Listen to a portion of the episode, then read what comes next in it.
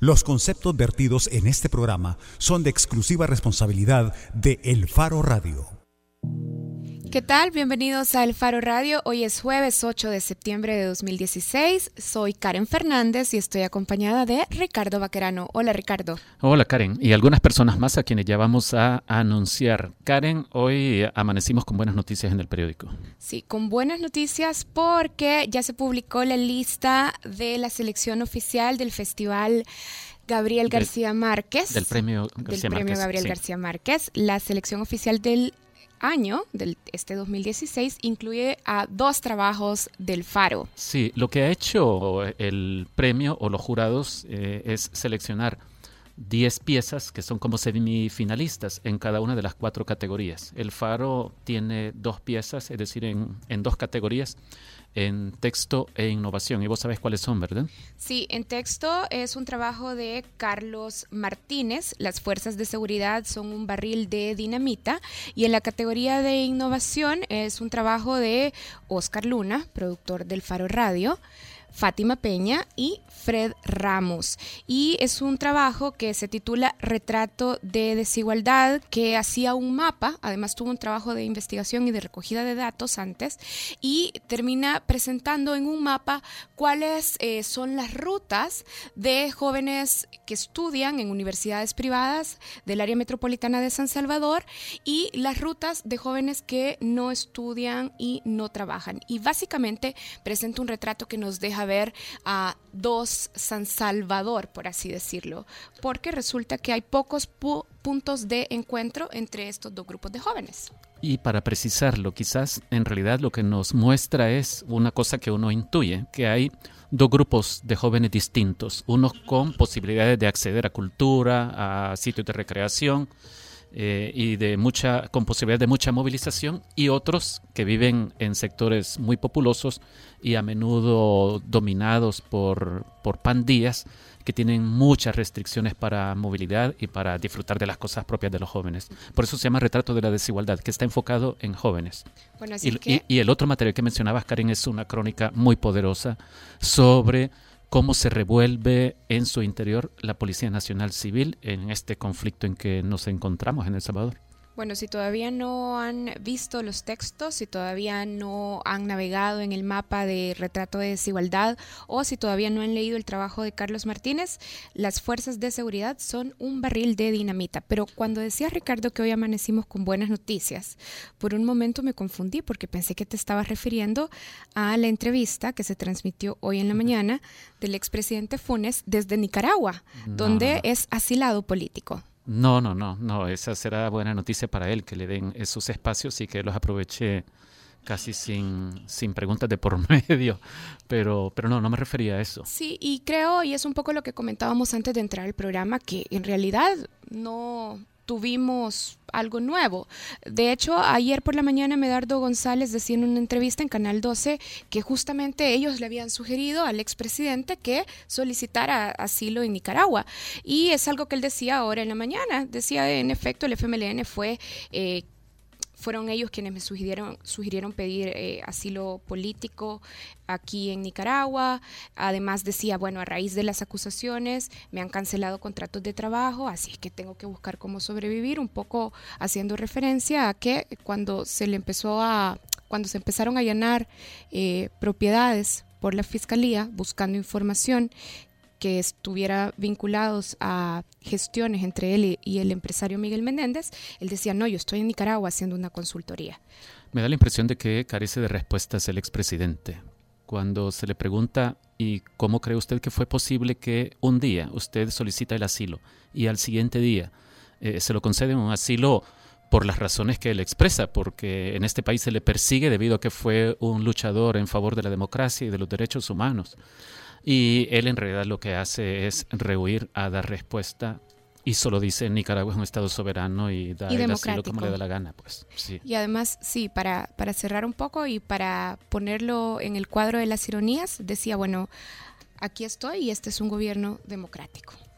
Así es que bueno, eso, con eso amanecimos. Sí, bueno, Karen, veamos hacia Estados Unidos. Sí, que es ver un poco hacia El Salvador y Latinoamérica también. Hoy vamos a estar hablando de qué cambiaría en América Latina, qué cambiaría en nuestra región con un nuevo presidente en los Estados Unidos. Si ustedes quieren participar de este tema, pueden llamarnos al 2209-2887 o nos pueden escribir a través de redes sociales, en Facebook o en Twitter, a las cuentas del Faro y a la cuenta en Twitter de El Faro Radio. Y para esta entrevista tenemos a un invitado que les vamos a presentar desde ya. Está con nosotros Carlos Dada, fundador del periódico y ya lo decía, entrevistador invitado. Hola Carlos. Hola Karen, hola Ricardo, un gusto estar con ustedes. Antes de empezar, eh, solo para abonar a las noticias del día de hoy, acaba de llegar una noticia de Honduras. Capturaron al sexto sospechoso por el asesinato de la activista Berta Cáceres eh, era el único prófugo en los sospechosos que han sido acusados por la Fiscalía, Elvin Heriberto Rapal Orellana. Con este son ya los seis sospechosos de haber participado en el asesinato que están capturados. Eh, y habrá que ver si este esta sexta detención hace avanzar un poco el caso que está estancado básicamente de poco después del asesinato. En estos días se están cumpliendo ya seis meses del homicidio, ¿verdad? Sí, el homicidio fue en la madrugada entre el 2 y el 3 de marzo. Sí, efectivamente.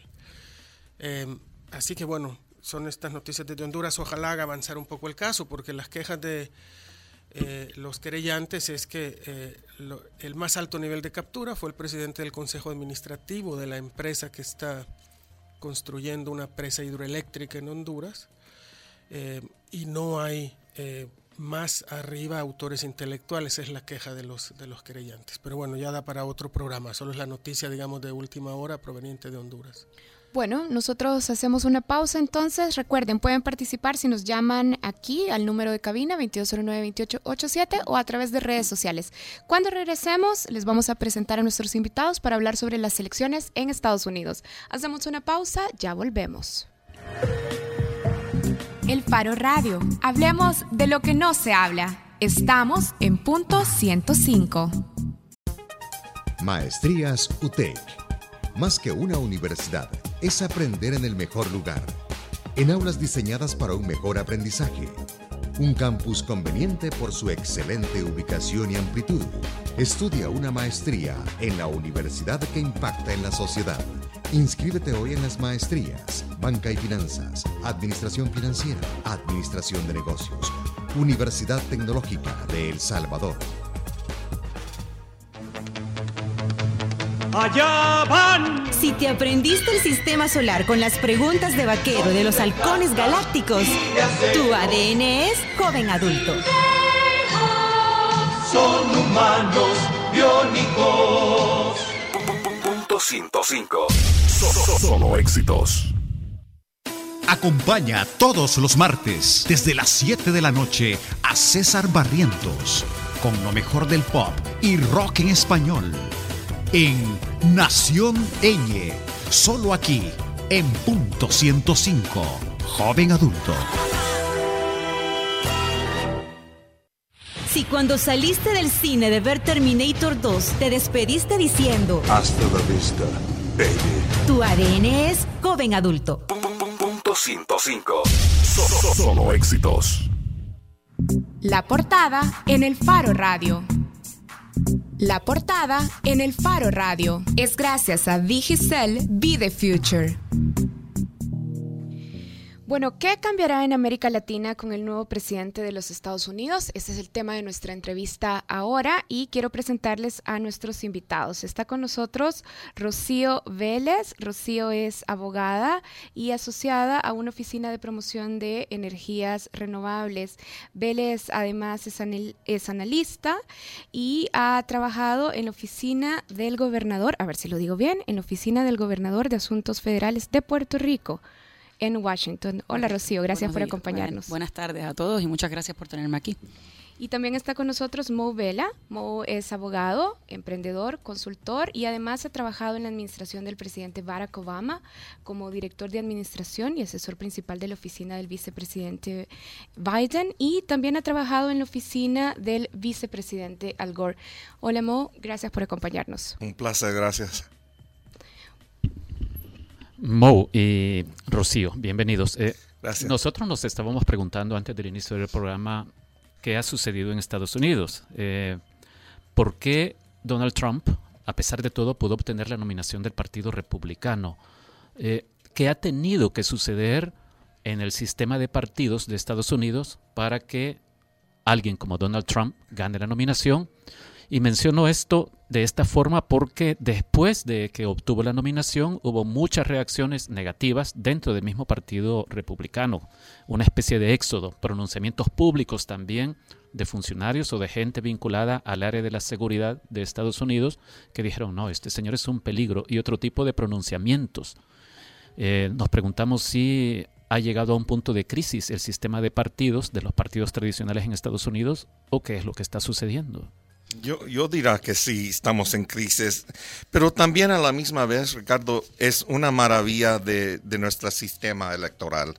Uh, a la misma vez cuando sale un nominado que es tremendo, en la opinión mía, la señora Clinton, ¿verdad? Una candidata tremenda, preparada, uh, la más preparada, ¿verdad? En, el, en, la historia de nuestro país. A la misma vez, en un sistema como de lo nosotros, esto puede pasar. Es interesante, sí es crisis en una manera, pero en otra manera es, es, es lo, que, lo que sale del sistema de nosotros y es un riesgo, pero, pero para mí los beneficios son más altos del, que, que, que salga este señor así con, como el candidato, ¿verdad? Sí, Rocío, preguntaba yo lo de la crisis porque eso es lo que han dado a entender algunas personas que se han pronunciado sobre la posibilidad de que ganara Donald Trump. Sí, mira, eh, se subestima y se subestimó a este candidato desde el comienzo y antes de las primarias. Eh, cuando, no sé si ustedes recuerdan, en las primarias empezaron 10, casi 18 candidatos. Y en aquel momento yo respaldaba a Jeb Bush, eh, era un candidato del, del establecimiento, obviamente, la, la, política se conoce, ¿verdad? La familia Bush. Y eh, cuando empezó todo, la gente empezaba a decir, es que es imposible, este hombre no va a llegar por ningún sitio. Además, Donald Trump ha tratado de lanzarse para la presidencia anteriormente y fue infructuoso. Entonces, cuando empieza esto, es que también eh, comenzamos a entender que había un movimiento y hay gente que estaba en tan o sea, tan rabiosa y, en, y, en, y de tanta eh, estaban tan furiosos con la situación y tenían apatía de la política que hay gente que nunca había participado en nada, en ni congresionales, ni en ningún tipo, ni votar por un cónsul, nada. Y en este, en, en esta plataforma que entendemos, cuando pasó marzo, abril y mayo, nosotros, todos analistas republicanos, donde fuera, no podíamos entender este, este fenómeno. Pero también tenemos que decir que el hombre es un genio en términos de mercadeo y supo manejar los medios de comunicación, la radio, el, el Twitter, la, y todo el mundo recogía la noticia y empezaba. Así que sí, Mo acaba de contestar que la, la, belleza de nuestro sistema democrático permite que esto suceda, pero la realidad de todo es que él fue el que trabajó y la, y la prensa se prestó para obviamente cargarlo. Rocío, usted, usted es republicana, pero ayer en la noche en un conversatorio en el que estuvieron en la UCA, le escuchábamos decir que le encantaría que gane Hillary Clinton. En, en, si te tengo que aclarar, si este es el, el único choice. O sea, yo podría votar por un Gary Johnson, que, que es, ¿verdad?, considerado más independiente, o una Jill Stein, que me encantaría. Yo no tengo ningún problema con el Partido Verde. Pero en la, la situación donde nos vemos, yo considero, y lo dije en el conversatorio ayer, que una Hillary Clinton está mucho más facultada para negociar con la, la Cámara de Representantes republicana y si el Senado se queda republicano también considero que ella sería una buena candidata para eso no así eh, Donald Trump. A mí me gustaría explorar un poco más allá de los dos candidatos porque eh, creo que pocas veces hemos visto en Estados Unidos en la carrera dos candidatos que tengan más puntos en contra que a favor. Uh -huh. Además de ello, el candidato republicano ha despreciado e insultado a los hispanos, ha prometido que va a expulsar a 11 millones de ellos en sus primeros tres meses en el gobierno. Ha dicho que va a prohibir la entrada de musulmanes a, Estados Unidos eh, y ha mostrado sus simpatías por alguien como Vladimir Putin. Cada vez que ese señor abre la boca, parece que eh, está yendo contra sí mismo, contra sus po posibilidades como candidato. A pesar de eso, parece que cada vez que insulta a un núcleo poblacional, lo que hace es eh, eh, eh, subir en las encuestas. ¿Qué nos dice esto, no de Trump ni del sistema democrático que Moe llamaba maravilloso y que, y que esto es parte de lo que quiero abordar? ¿Qué nos dice esto de la ciudadanía estadounidense que premia expresiones como estas?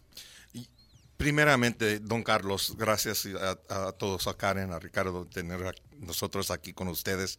Yo, yo me estoy enamorando con la gente salvadoreña. Es mi primera vez a, este país bellísimo y la gente maravillosa. Ah, quiero decir eso y también a tu audiencia les pido ah, que me perdonen porque me falta un poco mi español. Soy latino con orgullo. Muy buen español. No, no, con mucho orgullo soy latino, pero mi primer idioma era inglés y entonces hablando en español es un poco difícil para mí. So me perdonan por favor y me ayudan ustedes aquí. A, la, la, respuesta, mira, yo estoy espantadísimo, pero yo, lo que yo digo que nos está enseñando esta situación con este payaso, ¿verdad? Este señor odioso, el señor Trump, lo que yo estoy viendo y lo que me estorba más que todo es que hay una facción todavía en nuestro país, ¿verdad? Que, que, que la motivación de ellos es racismo es lo que está haciendo este señor, le está dando permiso a una facción de nuestro país que se, se quedaron calladitos cuando elegimos un afroamericano, porque ya se, ya, ¿qué iban a decir, verdad? ¿Qué iban a hacer? Pero este señor salió y ahora está dándole permiso a la gente de ser racista. Y esto es una tristeza grande para mí, porque no son los valores de nuestro país, de la mayoría de nuestro país. Este, por aquí era justo mi, pregunta. aprovecho para, darle continuidad a tu respuesta, para, para preguntársela a Rocío. Parecía que este núcleo de la población, estos supremacistas, estos racistas, eran un, un grupo marginal eso parecía antes de esta elección, que no tenían voz ni voto y que nadie les hacía mucho caso. Parece que son más fuertes. Eh, es decir, el resto del mundo estamos un poco sorprendidos por porque estas expresiones ahora sean, como se dice en inglés, mainstream. ¿Están sorprendidos ustedes también? Mira, eh, ustedes están hablando de, de, una facción que asimismo cuando ganó Barack Obama, el primer presidente afroamericano en la nación, que no se hubiese considerado ni hace 60 años, eso hubiese sido, 60 años, 30 años, era un imposible. Y, eh, la, historia de la nación americana, que es una nación joven, ha sido evolutiva y en todo momento ha cambiado. Mucho de eso tiene que ver, gracias a Dios, con nuestras raíces y nuestros latinos y la gente que ha llegado a esa gran nación. Pero no así, no voy a ocultar que así como en Alemania, en Europa, en Francia, hay gente que odia, porque hay odio, tanto contra los musulmanes, contra otras facciones. Lo mismo pasa en Estados Unidos. Yo no sé en El Salvador, en El Salvador a lo mejor pues no tienen ese tipo de, de personas y, y que bien sea. Pero si se eligió a un presidente Así como fue, y fue abrumador. No fue por 10% ni un 2%, fue abrumador. Pues yo confío y, estoy segura que lo que se hace es eso mismo, mucho ruido. Este hombre Donald Trump ha capitalizado de crear una, una situación de miedo eh, y, con las palabras que usa y todo lo que tiene que hacer es decir, uy, esta gente me está cargando. Pero eso se traduce en votos. No, la contestación es que no porque el 40% del electorado es el único que ha participado. Aquí se vota el 70%. Y cuando tú contas eso y el voto electoral, el colegio electoral, los números no le dan. Y, esa gente que está apareciendo, que dice el, el white supremacist, los de alt-right, de esa gente le estamos dando, primero que nada, eh, más importancia que nunca. Esa gente nunca aparecía ni en los diarios, pero ahora, como tienen una plataforma, pues aparecen tweeting y obviamente en los medios como estamos, pues quiero, quiero preguntar sobre este perfil de votantes. Durante el proceso de elecciones internas eh, se hicieron algunos estudios, por ejemplo, de Washington Post trató de hacer un perfil sobre eh, los votantes de Trump. Y parte de los resultados era que quienes estaban apoyando a Trump eran mayoritariamente hombres blancos que no tienen un título universitario, los llamados votantes de cuello azul, porque son eh, votantes eh, trabajadores de clases medias y bajas y con bajos niveles de educación. Pero ¿por qué a este segmento de eh, votantes les hace sentido ese discurso de intolerancia de Trump? Uno. Y dos, ¿es que solo ellos son simpatizantes de Trump o a lo mejor también en clases con mayor poder económico y mayores niveles de educación también hay simpatizantes de Trump?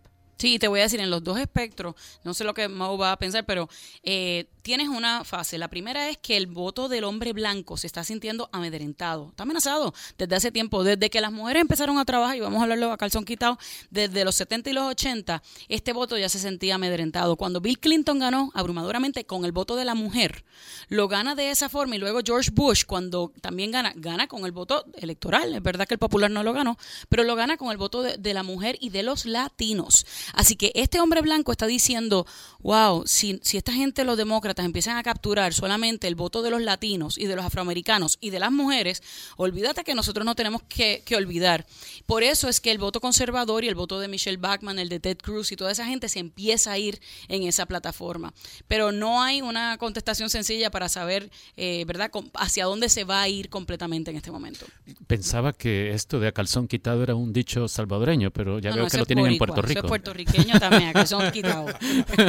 ya va a salir con que también las pupusas son de Puerto Rico. Bueno, ya, ya mismo, si las hacemos bien. Sí. Mo, Arroz, yo- con, yo- arroz yo- con yo- habichuelas, sí, pero Yo quiero pasarte una pregunta, Mo, pero levantaste la mano. Querías complementar esto. yo quizás. nomás quería decir, el perfil, para mí, lo que yo estoy viendo, ¿verdad? Y, yo, y lo que yo estoy escuchando, primeramente quiero acordarles a todos, ustedes y también su audiencia, que estas son opiniones personales de Rocío y yo. No estamos aquí de parte del gobierno, de parte de la embajada, de nadie. Estos son uh, las opiniones de nosotros personales, ¿verdad? Es importante porque yo ya no trabajo por el vicepresidente y se- yo no quiero que alguien le llame y diga que yo dije algo en El. Salvador, se, se espante, ¿verdad? Pero eh, en, relación al perfil que, de que habla Karen, es interesante para mí porque yo, don Carlos, también a la respuesta para usted, no es tanto que sean para el señor Trump en la, en la eh, mente mía, en la opinión mía. También hay una facción en ese perfil que es contra los Clintons. ¿Me entienden, verdad? ¿Y, y por qué contra los Clinton? Porque ya 25 a 30 años en inglés se dice Clinton fatigue. Ya uno se cansa en la política. Lo mismo le pasó a los Bushes. Jeb no podía ganar de 18 candidatos y era el favorito. Y una de las razones que todos en la política dicen, en la verdad de la ciencia política dicen en el análisis, es que ya estaba cansada la gente, ¿verdad? la población, de ver los mismos dos las mismas dos familias en la política. Y eso le está haciendo mucho daño a la señora. 30 años de ataques, de ataques, de negativo, ya se, se le pega a uno de- después de un punto, ¿verdad? Mo, la pregunta que yo quería hacerte es esta. Y vamos a ver, este discurso de odio racial, entre otras cosas, de Donald Trump, ¿es parte nada más del, del circo fugaz eh, del periodo de elecciones o se corre el riesgo de que incide de tal forma en la cultura estadounidense como para que eche raíz? Es decir, existe ese riesgo de que este discurso, estas ideas, entren a la cabeza de la gente, de los jóvenes, de la gente menos educada posiblemente. Yo, soy realístico y la realidad en nuestro país es esto. Y yo no pienso que Rocío va a estar de acuerdo conmigo, pero el Partido Republicano, en la opinión mía, si uno va a ver la historia, ya por 10 a 15 años estaba sembrando las semillitas de racismo. Piénsenlo bien, cuando el señor Obama ganó la presidencia, el, la primera semana el líder eh, eh, de republicano Mitch McConnell en el Senado de nosotros, en el Congreso, la primera cosa que va diciendo es, no va a ganar él ninguna póliza o legislación en este Senado. ¿Por qué? ¿Nomás por qué? ¿Ser obstruccionista? Yo no digo, yo digo que no, yo digo que ya desde el principio estaban, ya estaba sembrando Perdona, pe- semillas pero de la racismo. política ni, ninguno, porque tú tienes que ver, nosotros tenemos a Susana Martínez, tenemos mucha gente latina, negros dentro del Partido Republicano, te puedo nombrar muchísimas legislaturas donde hay mucho negro. Lo único que te tengo que señalar es que cuando sí sale Barack Obama, mucho de la gente decía, si va a pasar un, Obamacare y un, y un Universal Health Care, que eso eran sus ideas en el 2000 años, con muchas cosas de política nacional, que es, eh, cerrando Guantánamo, Guantánamo, haciendo muchas cosas de bajar el armamentismo, nos, los republicanos estaban en contra de eso, así que iban a decir cualquier cosa en contra de él. La parte del racismo y la parte de este señor, como él ha manipulado, ¿verdad? Su mensaje, esto es un narcisista que está corriendo en este momento y se está adueñando y lamentablemente dentro del Partido Republicano permitieron que entrara una persona así porque lo subestimaron. Y así empecé mi, mi señalamiento y así te voy a continuar diciendo, esto no representa ningún tipo de situación donde vaya a haber gente de la ultraderecha que empieza a crecer. Eso siempre existido. Desde los tiempos del Ku Klux Klan siempre ha existido esa gente. Rocío, en el caso de Hillary Clinton, ¿por qué la consideras eh, como el mal menor? Es decir, pensemos en cosas como esta. Ella es mujer, vos sos mujer. Es decir, existe la posibilidad de que Estados Unidos tenga por primera vez a una mujer presidenta. Es decir, ¿qué no te gusta de Hillary Clinton? Bueno, yo no le veo el género, pero me encanta la, forma en que podemos decir vamos a tener la primera presidenta de la nación americana, porque si ya lo ha hecho Europa y lo ha hecho países que, de más, que han tenido más altura, porque él Estados Unidos no tenerlo, sin, sin verle el género, sin verle esa eh, eh, verdad, esa, esa parte, tengo que señalar que Hillary eh, tiene, tiene sus méritos y ha tenido en la parte no solamente de secretaria de Estado, sino como senadora de Nueva York y, y también recuerdo los penosos momentos de la Casa Blanca. Creo que ella eh, con, mucha altura eh, tuvo que enfrentar ciertas cosas, pero asimismo es odiada por su propia gente. Hay gente que, que no, no se considera que podría votar por ella porque, y son demócratas y ellos, Mo no los conoce. Yo los conozco porque son afroamericanos que me dicen, I could not vote for her. Y, por su agenda corporativista. Me parece, Rocío, si me permitís interpretar un poco tus palabras, eh, que, que, tu sentimiento se puede parecer un poco a, lo que dijo Michael Bloomberg en, la convención demócrata, ¿no? Tengo mis diferencias con esta mujer, pero no es el momento para expresarlas por el bien de este país. Hay que liberarnos, dijo, de un demagogo peligroso. Es que no pudiste haber usado mejor persona para comparar e interpretar mis palabras, porque primero me encanta la, figura de Michael Bloomberg. Yo estoy de acuerdo con una persona que sea exitosa, ambiciosa, pero a la misma vez haya hecho obra. Y mejor persona que Michael Bloomberg para la ciudad de Nueva York no pudiste haber mencionado. Y eso es exactamente mi sentir. Y independiente también. Independiente. Quiero... Eh, eh, yo creo que vamos a regresar a, Trump más adelante, pero me gustaría antes tocar un poquito de, de, la candidata Clinton. Eh, su primera oposición fuerte en esta candidatura fue un gran fenómeno político, ¿no? que es Bernie Sanders, que atrajo a una cantidad de jóvenes que fue tan sorpresivo como pudo haber sido, como sigue siendo Donald Trump en otro sentido y con otra connotación. Eh, cuando uno ve la agenda original de Hillary Clinton y empieza a ver eh, cómo Bernie Sanders le compitió a tal grado que la tuvo que mover un poco hacia la izquierda. Aunado a eso, sorprende mucho la nominación de su candidato a la vicepresidencia, el señor Kane, ¿no? Un hombre que vivió en Honduras muchos años, abrazando la teología de la liberación, que ha dicho públicamente en esos años detestaba lo que hacía Estados Unidos en Centroamérica. Estas son las palabras de, del señor Kane. Esto quiere decir que podemos esperar que si Hillary Clinton gana estas fuerzas más progresistas, digamos, o más izquierdistas, eh, tengan verdadera influencia en su, en, su, en su política de Estado? Yo digo que uno de, las, uno de los regalos de la eh, candidatura. de Bernie Sanders, uh, uno de varias, ¿verdad?, regalos que nos dio ese señor, el senador. Uno es esto, ¿verdad, don Carlos? Que, que sí, ya cuando ganan él, el señor Kane y la señora Clinton, ¿verdad? Yo pienso que eh, la historia del senador Kane que usted dice, ah, su relación con Centroamérica, ¿verdad? Con su historia con Centroamérica, su fe católica ah, y, con la combinación de la experiencia de la secretaria Clinton y sus relaciones en global como secretaria del Estado, uh, vamos a ver unas relaciones con Centroamérica ah, que nunca hemos visto. Ah, yo pienso que vamos a tener una relación con unas puertas más abiertas, no, no de migración, no migratorias, digo. pero de amistad. Y más que todo, lo que yo sueño es que con ellos dos en, en, en la oficina de la presidencia y vicepresidencia, que vamos a tener ah, gente que entienden, ¿verdad?, que necesitamos apoyar a El Salvador y los países del mundo que puedan mejorarse ellos mismos, su economía, de la creación de trabajo, de carreras de tecnología, de manufactura, ¿verdad? Para eh, ayudarles a los países, las economías de ellas, para que la gente no se quieran venir o ne- necesitan irse a los Estados Unidos. ¿Quién se quiere ir de su país? Todos amamos a nuestro país, ¿verdad? Sí.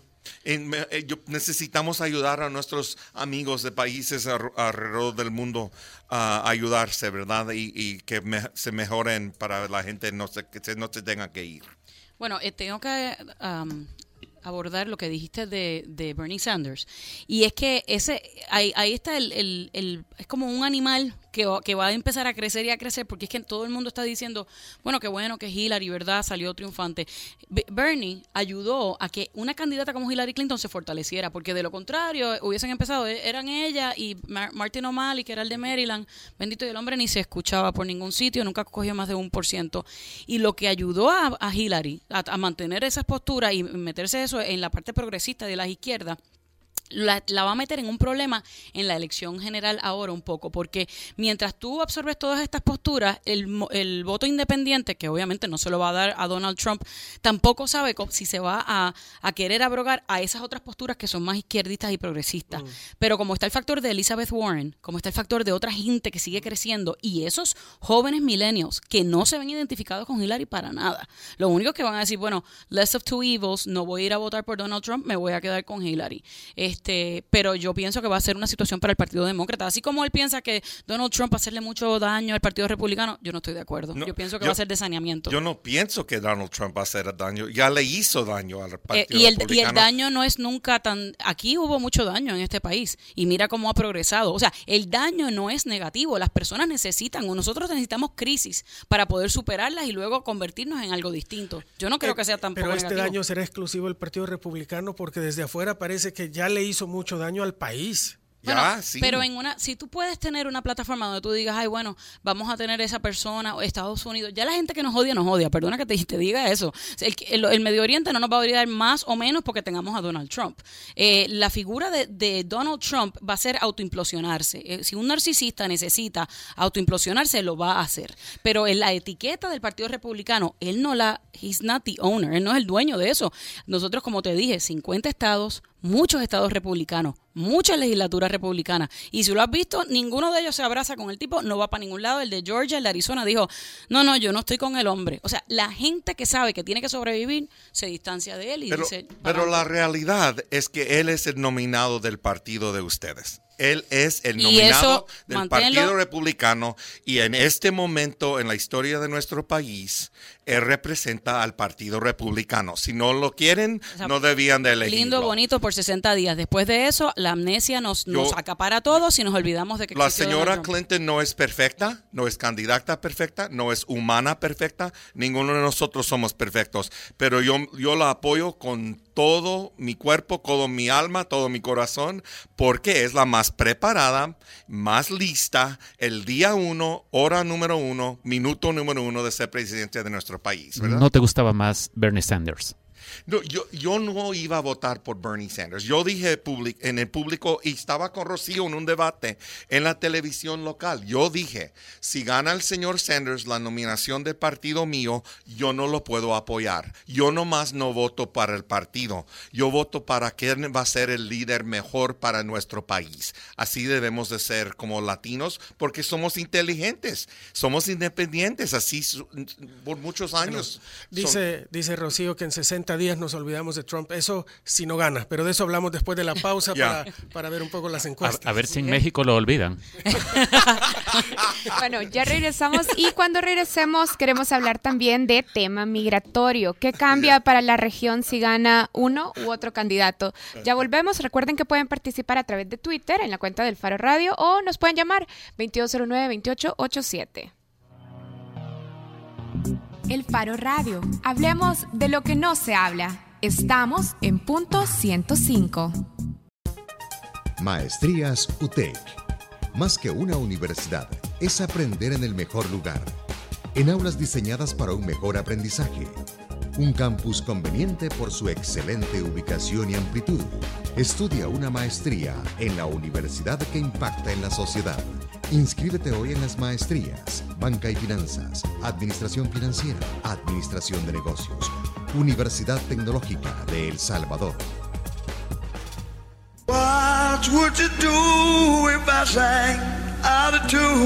Si pensaste que Paul Pfeiffer de los años maravillosos era Marilyn Manson, tu ADN es joven adulto.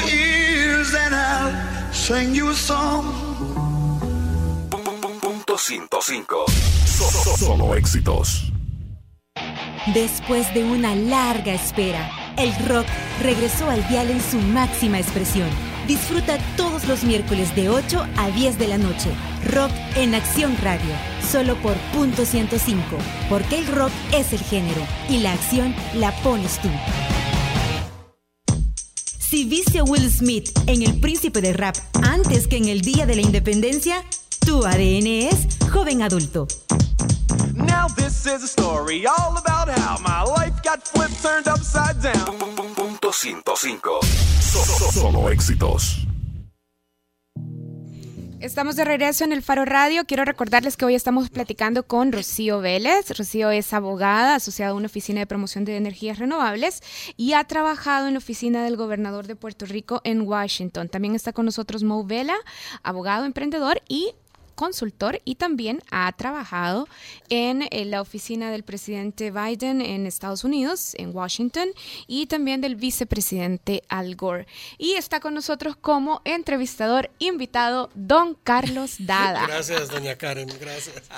Mira, pues gracias por acompañarnos a ustedes en el programa, nuestros invitados de hoy. Karen dijo antes de la pausa que queríamos hablar un poco de la, de la agenda migratoria, porque particularmente al Triángulo Norte de Centroamérica hay dos cosas que le preocupan. La situación de los centroamericanos que están en Estados Unidos, pero también eh, que se detengan las deportaciones, que ha sido, eh, que ha sido la- las deportaciones han sido en buena medida las responsables de la situación que tenemos ahora. Y parece que este no es un punto que esté en la agenda de nadie. Es decir, en este, lo, que, lo que quiero decir es que parece que la agenda de Estados Unidos y la del Triángulo Norte Centroamericano eh, no coinciden en estos puntos. Parece evidente que es más fácil entablar un diálogo con Hillary Clinton, que conoce mucho mejor la región, que la ha visitado varias veces, que tiene apertura, que incluso está intentando hablar español y que hoy tiene un candidato a vicepresidente que conoce muy bien la región. Parece que es más fácil eh, un acercamiento con una administración Clinton que con una administración Trump, que cuando dice México, dice también Centroamérica, simplemente eh, para él es la misma cosa en un mapa. ¿no? Y yo nada más quería eh, también pedirle a Rocío, y un poco complementando la, la pregunta de Carlos, que eh, nos aclare algo que, que decía anoche en el foro. Voy a parafrasear para que nos lo pueda explicar. Durante los últimos ocho años han habido más deportaciones que en los últimos 20 años, porque no necesariamente depende del presidente. Entonces, al final, da igual o qué tanto nos conviene más realmente a eh, los migrantes de origen latino tener un gobierno demócrata o un gobierno republicano. Excelente pregunta y la realidad es que vuelvo a repetir es que cuando tú tienes un no es porque Barack Obama haya querido deportarlos, él tuvo en su mensaje en el 2007 cuando empezó a lanzarse su mejor plan era obviamente la salud universal o el Obamacare y también el plan de inmigración y la economía y muchas cosas. En algunas cosas ha podido salir bien, pero cuando tú tienes Hillary Clinton puede expresarse, va a decir unos puntos, te va a decir los ocho bullets que ella piensa que va a poder lograr. Cuando tú te das con las paredes, que tienes que seguir en el USCIS y en las dep- de- dependencias que en las que tienes que bregar con el US Customs, ¿verdad? Con el con la frontera, todas esas cosas. Tú no bregas con el presidente nada más. Hay leyes ejecutivas que tú puedes firmar. Esa no es una de ellas. Eh, tú por eso es que cuando la gente se va a irse de aquí o van a, ¿verdad? Y que cruzan la frontera porque ya lo han hecho, tienen que ir bastante informados. Esto no es una situación donde vamos a deportar más gente o menos gente. Ya ha habido esa realidad. Ha sido bien triste, porque a mismo Barack Obama no le gusta para nada ver, eh, que lo asocien con que hubo más deportaciones a personas que obviamente cometieron delitos, eh, personas que se les expiraron sus visas de estudiantes y gente que estaba obviamente en el limbo. eh, y pues sí, la- las, las, las eh, dependencias y organizaciones de la ley pues dieron con ello. Si Donald Trump gana, no hay mucho que, que, él pueda hacer para decir, no, yo voy a empezar a deportar en una fila India un millón de personas o 10 millones de personas porque eso no le compete a la oficina presidencial. Hay mucho más allá para tú poder hacer eso. Yo entiendo que Moe, pues obviamente piensa, y muchos de los demócratas, que eso, eso va a ser fatal, que todas las cosas que van a empezar a suceder, pero se va a dar con unas paredes tan grandes que por eso es que mismo Donald Trump no quiere ganar. Moe evidentemente no está de acuerdo con... Rocío, te adoro, tú sabes eso, y te respeto tanto. El respeto ojalá, es mutuo, ¿verdad? Y, y, y, diciendo eso, quiero que la audiencia sepa que en los Estados Unidos como Rocío y yo, el minuto que esta entrevista se acaba, vamos a abrazarnos y besarnos y somos amistades con un respeto mutuo e, eternal. Um, y eso sí, uh, quiero que, que, se quede la gente del Salvador con este mensaje, ¿verdad? Pero en esto no estoy de acuerdo contigo, tú sabes eso, porque no es que el presidente o la presidenta no pueda hacer eso. Tú, no estoy, eh, yo estoy de acuerdo con eso. No, ya, ya vemos en la, en el sistema de, judicial en los Estados Unidos que con la firma del presidente Obama no se cambió todo, ¿verdad? los, los, jueces y, y, el sistema judicial dijo que no podía hacer eso. Entonces, pero lo que no estoy de acuerdo contigo es que si un Donald Trump gana, el tono, el perspectivo, ¿verdad? Ya ya nos dijo este, este diablo cómo piensa de nuestra comunidad. Entonces el tono comienza del nivel más alto. ¿verdad? Y eso es la diferencia. Y si vamos a elegir a la señora Clinton, vamos a tener a una persona que, como dijo Carlos, entiende las relaciones globales y internacionales. Ella entiende que una palabra puede cambiar la relación con un país totalmente. Eh, eh, queremos alguien, un liderazgo con un tono de compasión, de solidaridad con nuestra comunidad hispana, con centroamericana, que entiende que centroamericana es diferente de Suramérica americana, que es diferente que de México, ¿verdad? Que entiende que ha llegado aquí, que entiende nuestra gente, que come nuestra salsa. Ella come salsa con cada, cada comida. Pero, no, se entiende. Pero que no solo entiende, sino que está dispuesto a admitir la responsabilidad de Estados Unidos en nuestras situaciones. A ver, una máxima de la ética es a mayor poder, mayor responsabilidad. Así como los centroamericanos exigimos y deberíamos exigir más a nuestras autoridades y nuestros representantes políticos que asuman más su responsabilidad sobre nuestra situación, así tampoco vemos que Estados Unidos asuma su responsabilidad sobre esta situación. Esta situación de violencia tan tremenda que tenemos es la consecuencia directa de las deportaciones masivas que se dieron después de nuestra guerra civil, cuando estos países no estaban en ninguna condición de recibir a todos estos em, delincuentes. Hasta hoy yo no he escuchado ninguna palabra de responsabilidad de Estados Unidos. ¿Está el ambiente después de las elecciones como para que Estados Unidos empiece a pensar de esta manera o no? Yo, yo dije anoche en un foro que eh, de, parte de tu pregunta, ¿verdad? Pienso es que yo, como yo lo veo es esto. Es tiempo que Estados Unidos tenga la responsabilidad. Mire, todo el crimen, los carteles, todo el narcotráfico, todos estos problemas, ¿verdad? La demanda es en el país de nosotros. Sin la demanda no se va a tener narcotráfico. Mm. ¿Me entiende? Mm. en esa manera yo digo, sí tenemos responsabilidad en Estados Unidos de decir, ya, ya basta. Necesitamos nosotros limpiar nuestra casa. ¿Verdad? Y decirle a nuestros ciudadanos, no podemos tener la demanda de la droga y eso les ayuda mucho aquí en Centroamérica y en México y en Sudamérica, ¿verdad? Pero eh, la responsabilidad de, usted está diciendo que estamos regresando el, criminal de deportación, mm. pues si, si alguien vino a nuestro país ilegal, ¿verdad? Y, va a venir a hacer una ah, violencia, ¿verdad? Nosotros tenemos el derecho, ¿verdad?, de decirles que se, se tienen que regresar. Eh, si, si usted está diciendo que, que, cuando lo regresamos debemos de ayudarles con la rehabilitación, se dice, ¿verdad? ¿O la reforma? ¿O qué, qué, es su punto? Mira, una vez que terminó la guerra civil y, y el, y el que hizo las deportaciones masivas fue el presidente Clinton, por cierto, en aquella época, empezó a deportar a muchos criminales Sí. eh, salvadoreños que estaban en las prisiones estadounidenses, pero que habían vivido ahí toda su vida. Cuando este país venía saliendo de una guerra, no tenía instituciones, estaba lleno de armas, eh, eh, estaba más preocupado por afincar los acuerdos de paz que por otra cosa. No, es- la, la eco- la economía estaba concentrada en la reconstrucción del país, es decir, no estaba en condiciones de recibir todo eso. Así empezaron las maras, que han convertido a este país el más peligroso del mundo ahora. A esto me refiero yo. Entiendo, entiendo. Bueno, yo, yo to- tengo que empezar con este tema. Una cosa que no leíste anteriormente, yo trabajé en la administración de cárceles en Puerto Rico Sí. y una de las cosas que nosotros aprendimos con el mismo sistema estadounidense, porque Puerto Rico es parte de Estados Unidos, es que el negocio de las cárceles es un negocio, eh, es privatizado en la mayoría de ellos y cuando vienes a ver en el tema del sistema donde tú empiezas a, las deportaciones, todas estas cosas le competen a los estados. La parte federal se encarga al final, ¿verdad? O si tú entras por una frontera, pues esa persona de Customs, de US Customs y Border Patrol, te, saca de allí, de Texas. Pero en el caso en el que tú estás hablando en particular, que sí, lamentablemente Bill Clinton y en la era de los 90, y- del 95 al 99, que fue cuando más se empezaron a sacar de todas las cárceles, era porque en aquel momento, como no se pagaba Wackenhut, que era una de las, de las más grandes, como el gobierno federal no le pagaba, ¿verdad? Este, a, las cárceles, que era un negocio privado, pues empezaron a decir, bueno, ¿por dónde nos vamos?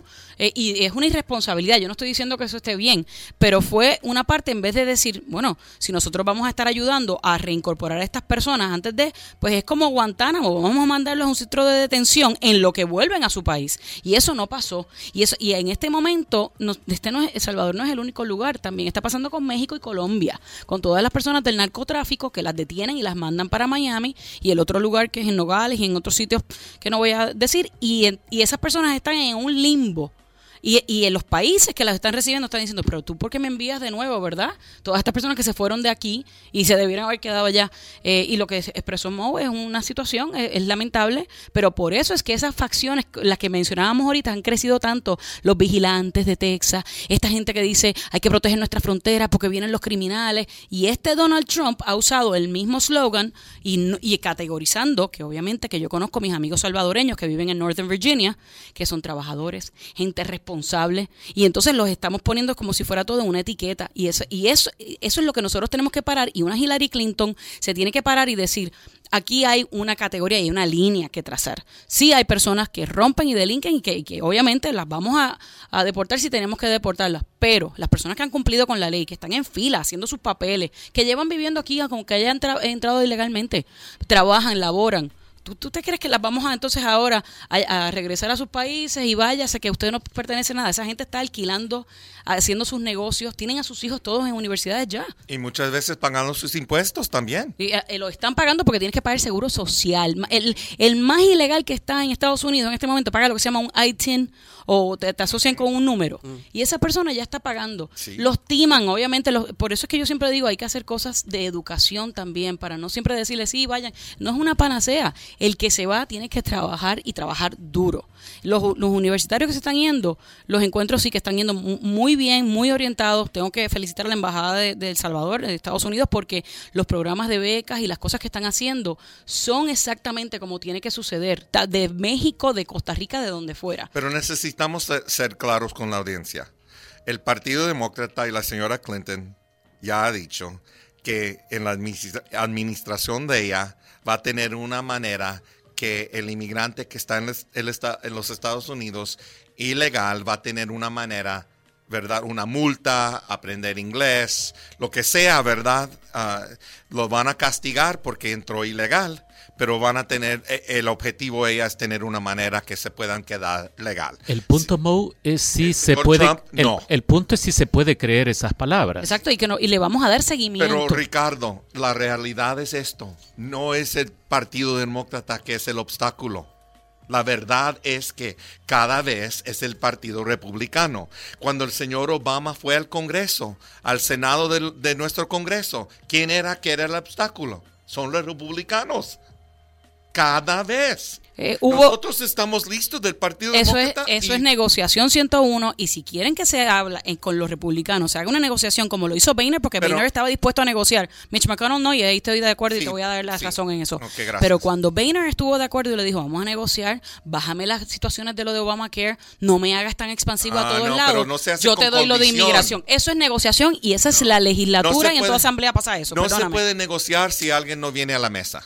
No, no, bueno, pero- La pregunta es si no nos estamos asustando sin razón por el discurso anti-inmigrantes y contra las comunidades de origen latinoamericano en Estados Unidos de parte de Donald Trump, tomando en cuenta que muchos y la comunidad de origen latinoamericano se entusiasmó con el discurso de Obama por la reforma migratoria y que es lo que tenemos después de ocho años. Casi nada. Tenemos más es decir, no será solo discurso, no será- la realidad, Exacto. Ricardo, es que Sí. tenemos más.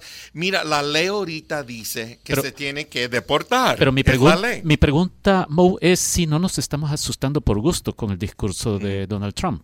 Es decir, sí, como le ha funcionado muy bien en términos de, de votos, eh, no está haciendo el discurso nada es más que le tanto permite. ruido, es tanto ruido que estamos aquí todos siempre y todo el mundo le interesa, pero eso es solamente un soundbite, eso es lo que es, porque cuando vas a la práctica, el mismo Barack Obama pudo haber hecho una ley ejecutiva y mandarla a los diferentes jueces. Él pudo haber dicho, mira, en Texas, y pudo haber dicho, porque tenía unos cuantos que eran demócratas, pero no pudo implementarlo porque tienes una agencia, una dependencia, no tiene que ver ni con los congresistas ni el presidente. tienes jueces que estaban a que son, son de, del George Bush por eso. Y en, y en- que son sí, pero George, conservativos. George Bush, que también te dijo, yo te puedo dar una amnistía, un worker permit, pero no te voy a dar ¿Y amnistía quién total. era obstáculo para él mismo? El Partido Republicano. El partido del mismo era el obstáculo en la reforma migratoria. Quiero, quiero in- Cada in- vez. interrumpirlo brevemente para, para abusar más de su tiempo.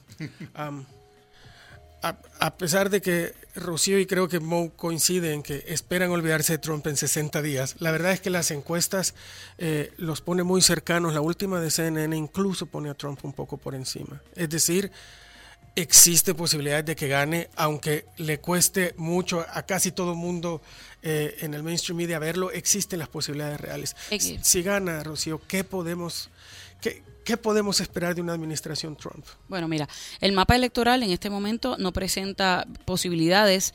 Eh, tienes que ganar Wisconsin, Virginia, que son unos swing states, ¿verdad? Eh, y tendrías que ganarme Pensilvania y Ohio, wow, pero por tres o cuatro eh, puntos porcentuales. Y lo veo difícil. Virginia es ese estado que ahora se ha convertido en el, en el factor para darte los 270 y irse hacia arriba. Pero que pueden pasar sorpresas, claro que sí, podrían pasar unos emails de parte de Julian Assange Em- allá en Wikileaks y podrían pasar un escándalo. Empezaste de- este programa diciendo que nadie le dio crédito a Donald Trump desde que se lanzó. Yo continúo Bueno, subestimando y Exacto. me puede dar un tremendo pasme, como entonces- decimos en Puerto Rico. entonces, por- situémonos en el escenario que, que- que nadie quiere ver y es si gana. Sí. ¿Cómo sería una administración Bueno, Trump? ahora te tengo que decir en la en, en la realidad, mi sobrino, que es bien demócrata, y obviamente me salió bien demócrata, Gracias me decía, sí, está allá en Luisiana, me decía, no, Titi, pero y si, si, si el tipo gana, ¿qué va a pasar? Porque, tú- porque tú sabes que la- a los 18 años tú eres idealista, idiático y todas esas cosas. Y, me- y yo le dije, Juan, calma. Mira lo que podría pasar. No hay nada que asuste más al mismo Trump que ganar.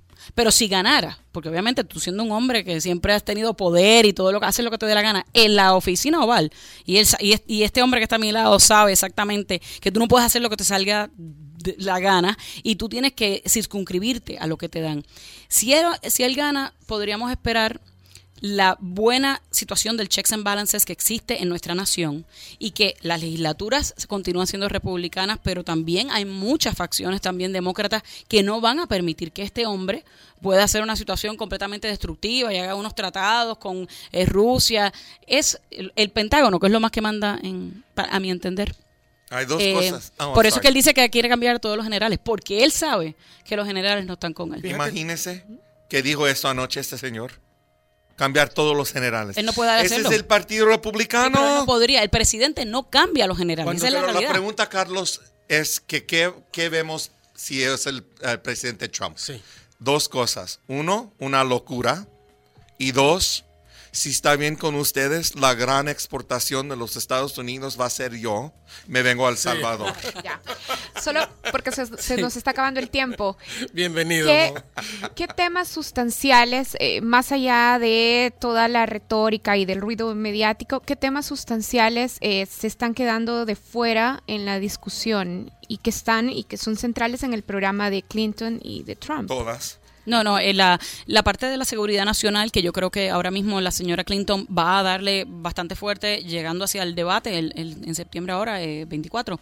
Y creo que Donald Trump, que tiene buenos asesores ahora, va a empezar a entregar en la parte económica y que ahí, cuando llegue el debate, él puede lucir un poco mejor, entonces empezar a, lucir más centro, decir, mira, yo dije sí que hay que deportar y hay que, hay que hacer cosas más. Va a empezar a sonar como Chris Christie y como Jeb Bush, Eh, pero si luce bien en la parte económica y luce un poco más coherente, eh, entonces Hillary Clinton tiene que lucir más en términos de la, de la posición económica para madres solteras, para personas que y de los envejecientes, los altos costos de las medicinas, eh, la salud, que aun cuando está Obamacare, los costos no han bajado en términos de- del acceso a, a tu comprar un plan médico.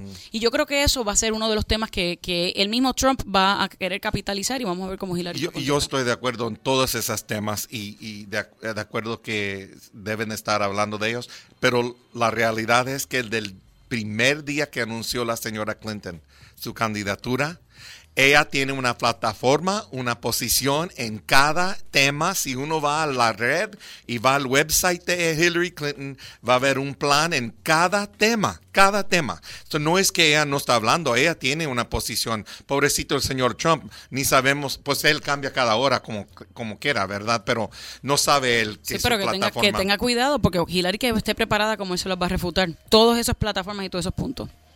Bien. Vamos a, vamos a tener que tomar la foto del, del abrazo final. Sí, Ah, sí, sí, sí. Dale, para dejarlo de evidencia en las redes sociales.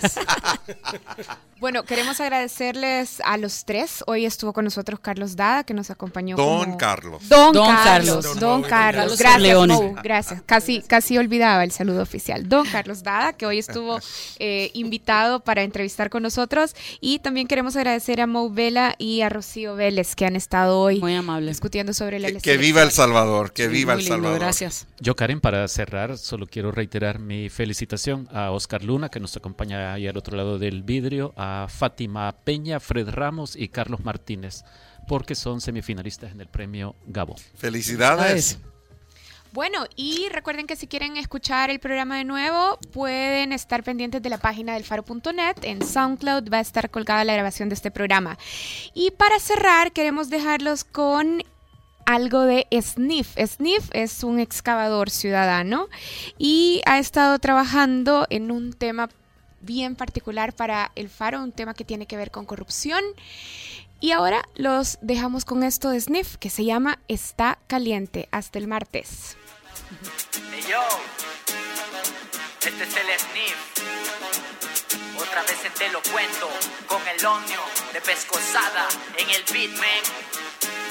Date cuenta, está caliente. Está caliente, ajá. Está caliente, sí. Está caliente, ajá. Si sales a la calle debes ser inteligente. Está caliente, claro. Está caliente, sí. Está caliente, ¿cómo? Si sales a la calle debes ser inteligente. Salgo a la calle, se respira temor. Se siente la vibra y da pavor. San Salvador, acelerado como el ritmo de este beat. Está tan peligroso, digo que quiere venir. La sangre adorna las aceras. Fieras feroces venden su politiquera. Campaña electoral, el que va para diputado te habla como Superman. Mándanos el voto, no van a haber más muertos. Confía en nosotros. Plan de seguridad, tenemos presupuesto, por supuesto. Ponemos policías que nos cuidan y te ponen el impuesto. Militares en colonia que le pegan a civiles. Capturamos un bandido, lo sacamos en la tele. Solo para dos no controlamos noticiero. Sacamos muchos muertos, eso vende y da dinero.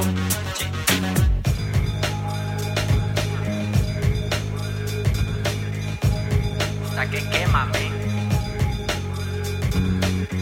caliente. Está caliente, sí. Está caliente. Sales a la calle debes ser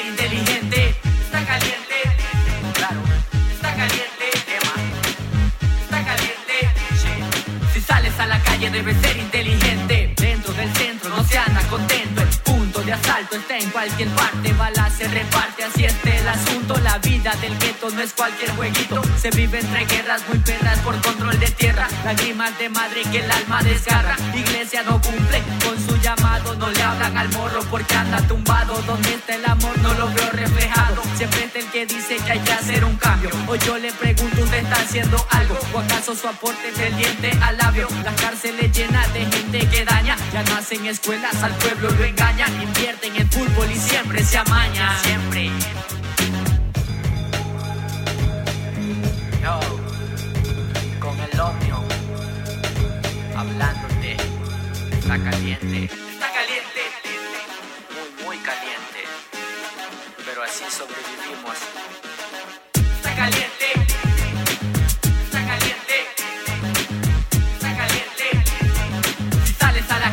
Debes ser inteligente. Está caliente.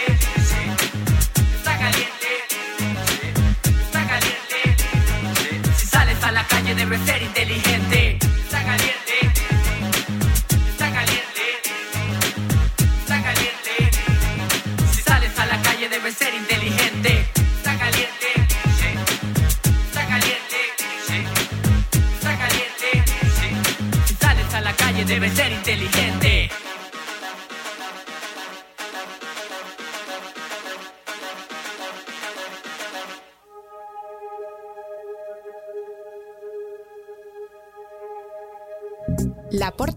En el Faro Radio fue gracias a Digicel Be the Future. El Faro Radio. Hablemos de lo que no se habla. Escúchanos martes y jueves a la una de la tarde en punto 105. El Faro Radio fue presentado en parte gracias a Digicel Be the Future. Los conceptos vertidos en este programa fueron de exclusiva responsabilidad de El Faro Radio.